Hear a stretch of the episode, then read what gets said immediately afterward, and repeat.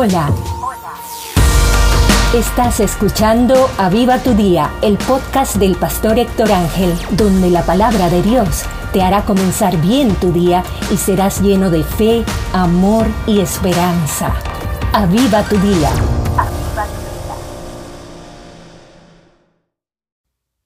Hola, hoy vamos a meditar en Hebreos 13, versículo 6.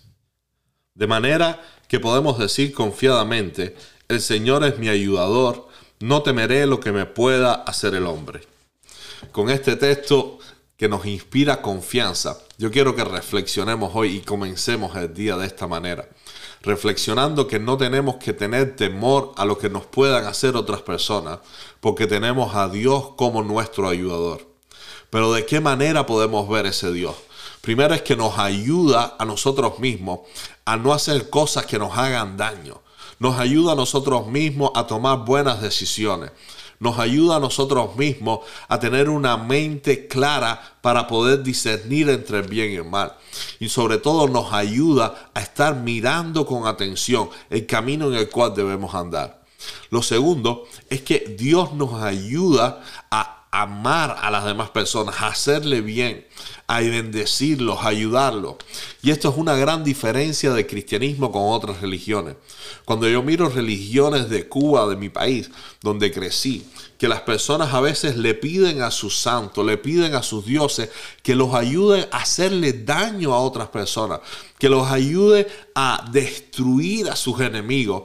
Sin embargo, la Biblia lo que nos enseña es que debemos amar a nuestros enemigos, que debemos vencer el mal con el bien. Y esto es un punto bien importante que tenemos que tener en mente. Dios nos ayuda y no tenemos que tener temor de lo que me puedan hacer otras personas. Pero no es que Dios me ayude a hacerle daño a otras personas. Es que Dios me ayuda a hacerle el bien a otras personas para que ellos puedan ver el amor de Dios, para que puedan ser sorprendidos por el amor de Dios y podamos romper esa cadena de hacernos daño unos a otros. Solo el amor puede vencer el mal. Cuando usted responde con mal a otra persona que le ha hecho daño, lo único que hace es aumentar y escalar cada vez más el daño que se hacen unos a otros, el odio que se tienen unos a otros. Sin embargo, la Biblia lo que nos enseña es que tenemos que vencer el mal con el bien. Y a esto nos ayuda Dios. Así que no creas que Dios te va a ayudar para poderle hacerle daño a tus enemigos, para poder vengarte de tus enemigos. Dios te va a ayudar a amar a tus enemigos. Dios te va a ayudar a bendecir a tus enemigos. Dios te va a ayudar a que puedas responder con bien a las personas que te están haciendo daño. Entonces de esa manera podemos vivir confiados y podemos decir, no temeré lo que me pueda hacer el hombre. Dios es mi ayudador.